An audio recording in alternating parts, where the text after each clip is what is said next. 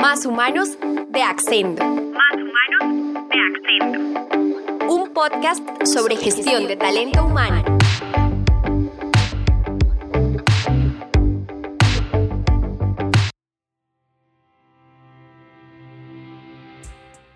Bienvenidos a la séptima entrega del podcast Más Humanos de Accendo. Soy Paula Bonilla y desde hoy los estaré acompañando en este espacio donde podrán conocer no solo sobre la gestión del talento humano, sino toda la información actualizada y necesaria para que puedas crecer en el ámbito laboral.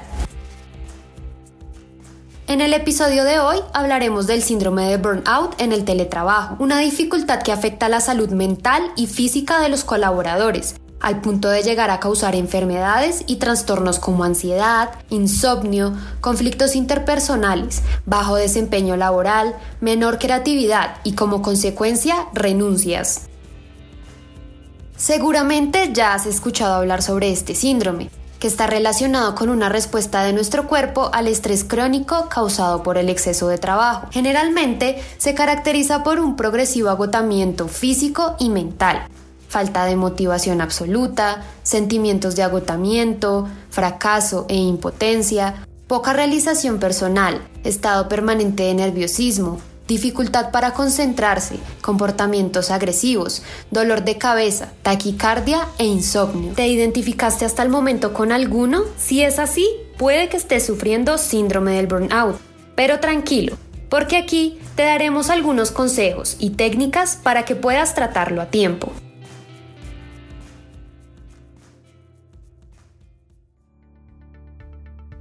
En esta nueva normalidad, en donde las personas seguirán trabajando desde su casa u otros lugares, que en ocasiones pueden ser muy inusuales, como en Japón, donde se ofrece la oportunidad de que las personas trabajen desde las atracciones de un parque de diversiones. Esto solo nos demuestra que habrá teletrabajo para rato. Sin embargo, ¿cómo podemos cuidarnos para evitar el desgaste al punto de que no podamos cumplir con nuestras funciones? Sigue escuchándonos y descubre cómo evitar esto de la mano de nuestros invitados. El doctor Alejandro Sarmiento, líder científico de Bodytech, Manuel Villamizar, periodista freelance, y Carolina Gómez, máster en programación neurolingüística.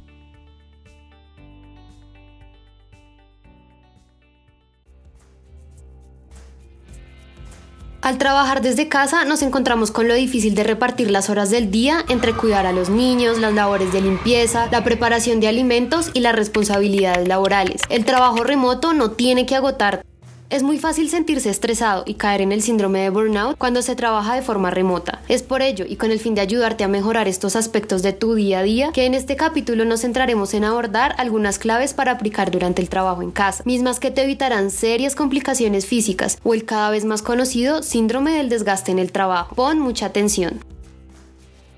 Hablamos con Manuel Villamizar, periodista freelance de profesión y quien al igual que muchísimos colombianos pasó de la modalidad presencial al teletrabajo. Hola Manuel, bienvenido al podcast Más Humanos de Accendo. ¿Podrías contarnos a qué te dedicas, hace cuánto y en dónde has trabajado? Hola Paula, eh, primero que todo pues gracias por la invitación. Eh, mi nombre es Manuel Villamizar, soy periodista del Comité Paralímpico Colombiano. Bueno, y con este cambio de la modalidad del trabajo presencial al teletrabajo, ¿Con cuál te sientes más cómodo? ¿Con cuál sientes que tienes más orden, evitas el estrés y el agotamiento? Eh, yo prefiero el trabajo presencial. Yo sí prefiero eh, salir, eh, estar en mi entorno laboral y, estar en mi cotidianidad laboral. yendo a la empresa, a la oficina y que sobre todo eso ayuda mucho porque cuando hay días estresantes, y hay días con cargas laborales altas, uno puede cerrar la oficina, salir del trabajo y dejar en la oficina esa carga e ir a la casa pues a relajarse. En cambio, estando en casa me parece que eso es un poquito más difícil de olvidar. Bueno, entonces desde tu experiencia, ¿qué recomendarías para evitar un poco la carga laboral? De pronto para ser más organizados, evitar síndromes, estrés, agotamientos durante el trabajo. Afortunadamente todos estos meses en teletrabajo han dejado hábitos que uno aplica para, para mejorar como el rendimiento laboral. Y lo que yo siempre digo y lo que yo siempre recomiendo es eh, hacer uso de los checklists en una libreta. Tú pones lo que vas a hacer en el día con sus horas, eh, incluidas las pausas, las pausas para comida, para desayuno, para almuerzo. todo con horas, porque eso a ti te ubica en un espacio eh, temporal también en el que tú puedes eh, controlar tu tiempo y controlar lo que vas a hacer y saber que no te puedes demorar tanto con una tarea y que no puedes tampoco tocar el tiempo de, de, las comidas o de las pausas activas que bueno son importantísimas. Muy buenas recomendaciones Manuel. Muchísimas gracias por acompañarnos aquí en el podcast Más Humanos de Accento.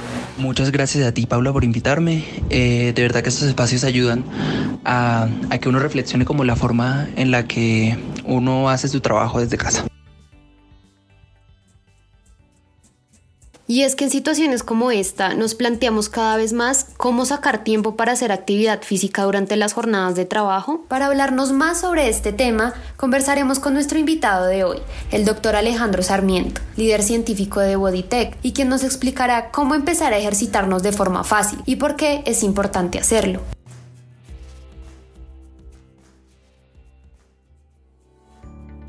Hola, doctor Alejandro, bienvenido al podcast Más Humanos de Accento. Gracias por participar en esta entrevista y cuéntanos un poco primero a qué te dedicas. Hola Paula, muy bien, gracias por la invitación.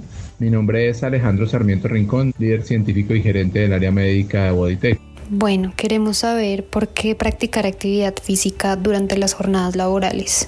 La actividad física o el ejercicio dentro de las jornadas laborales es una actividad realmente importante ya que nos permite disminuir el riesgo de lesiones osteomusculares por mantenernos en posiciones prolongadas durante un tiempo muy largo. Y además de esto porque ayuda a generar digamos que ciertas conexiones desde el punto de vista cerebral que incentiva a tomar mejores decisiones, a tener un juicio de valor digamos que más claro, que nos da soporte para manejar el estrés, la ansiedad del trabajo. Y pues de esta forma para también tener un mejor rendimiento. ¿Cómo podemos hacer en el caso de quienes no hacemos ejercicio para comenzar con la actividad física pues cuando uno no tiene ni plata, ni tiempo, ni espacio? Realmente eh, lo más difícil es empezar, pero lo que quisiera comentarte y decirte es que desde casa, en la calle y sin ni siquiera pensar que tenemos que ir a un gimnasio, podemos empezar a fomentar estos estilos de vida saludables. ¿Y de qué forma podemos apoyarnos en la tecnología para realizar actividad física desde nuestras casas. La tecnología ha sido un instrumento, una herramienta muy importante para que podamos, eh, digamos que implementar unos mejores hábitos sobre todo desde el punto de vista de ejercicio. Existen en el mercado muchas aplicaciones que pueden llegar a ser básicas, pero que eh, nos dan consejos de entrenamiento. Eh, hay aplicaciones básicas de Adidas ya se cuenta con streamings de clases grupales o de diferentes modalidades deportivas que le permiten a la persona interactuar desde su casa. Por último, ¿podrías darnos algunos consejos prácticos o ejercicios que podamos hacer desde nuestra casa? Las principales actividades que uno puede fomentar en casa, eh, por ejemplo, el ascenso de escaleras, siempre y cuando yo no tenga una condición en las rodillas, eh, realizar ejercicios de fuerza con los familiares, eh, con los niños específicamente, que, que, no son unos pesos grandes, y entonces esto se vuelve un juego, una actividad lúdica, una actividad de integración y además es una actividad de fuerza. Los oficios de las casas, de la casa que, que son subestimados, como el hecho de barrer, trapear, pues son actividades que, que le implican a uno gasto energético, lavar el carro, eh, lavar la ropa. Adicional a esto, pues si yo tengo equipos cardiovasculares como una caminadora, una bicicleta, una elíptica en casa, pues sería maravilloso. Y actividades como, como decíamos que, que involucran tu propio peso. Muchísimas gracias, doctor Alejandro, por brindarnos esta información tan importante y esperamos que nos pueda seguir acompañando en los siguientes episodios de Más Humanos de Accento. Muchísimas gracias, Paula, por tu invitación y espero poderlos acompañar en un próximo programa. Bien, ya tienes algunas herramientas para mejorar y practicar actividad física desde la comodidad de tu casa. Pero, ¿qué pasa cuando la salud mental se ve afectada por factores como estrés, agotamiento y ansiedad? Según un estudio realizado por la Organización Mundial de la Salud, uno de cada cinco colaboradores en el mundo tiene algún problema de salud mental relacionado a un entorno de trabajo adverso. Y es más preocupante aún que las proyecciones indican que el número de personas con este trastorno se duplicará cada 20 años. Pero, ¿Cómo pueden identificarlo los empleadores y qué pueden hacer frente a él? Lo primero es entender que el síndrome de burnout no surge de forma repentina, sino que se presenta de forma progresiva y se repite de forma cíclica. Hay una primera fase en la que se produce estrés debido a las tareas asignadas o a la falta de recursos, por ejemplo. La siguiente se caracteriza porque se produce tensión y fatiga debido al sobreesfuerzo que implicó hacer esa tarea. Y una última fase en donde la persona entra en un enfrentamiento pasivo, se siente distanciado de la empresa y su visión y empieza a desarrollar actitudes cínicas y negativas. Si haces parte de un área de talento humano o diriges un equipo y has escuchado sobre algunos colaboradores con los síntomas de los que hablamos, puede ser el momento de actuar antes de que esto se convierta en un factor de riesgo para la cultura, porque si hay alguien desmotivado puede afectar la buena energía de los demás. Según una encuesta de Estadista Survey realizada en Estados Unidos, contar con estabilidad familiar y hacer deporte son los dos elementos que más ayudan a combatir el desgaste, pero hay otras alternativas. Número 1. Equilibrar las funciones y actividades. No hay razón para una sobrecarga constante de trabajo si hay buenos líderes a cargo. 2. Potenciar una cultura de bienestar. Crea programas de salud integral. 3. Implementar horarios flexibles o pausas a lo largo del día. 4. Facilitar al personal el equipo y los conocimientos para desempeñar su trabajo de la mejor manera. 5. Puedes aplicar una encuesta de estrés laboral o una evaluación orientada a medir los factores de riesgo psicosocial asociados al burnout. 6. Abrir un programa de ayuda psicológica un espacio donde los empleados puedan acudir cuando se sientan cansados. O número 7, realizar asesorías individuales al personal que lo solicite. Para Carolina Gómez, máster en programación neurolingüística, se debe primeramente hacer una autoevaluación y dar respuesta a la macropregunta. ¿Estás liderando correctamente cada área de tu vida? Carolina sugiere seguir las siguientes recomendaciones. Primero, escribir sobre la situación o área que creas está limitando tu vida. Segundo, permítete crear otras interpretaciones amables sobre esa situación. Y tercero, expande todas las posibilidades de abundancia en tu vida. Y recuerda que está bien pedir ayuda.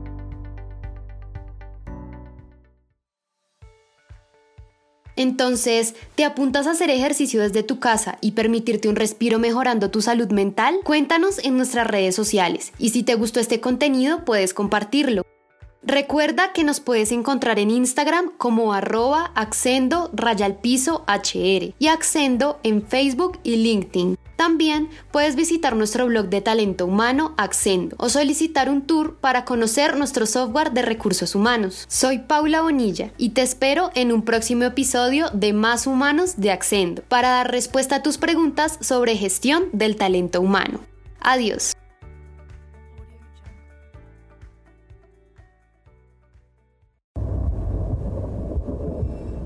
Prepárate para nuestro especial de Halloween. La Casa del Terror de Recursos Humanos. Escúchalo aquí en Más Humanos de Accendo, un podcast sobre la gestión de talento humano.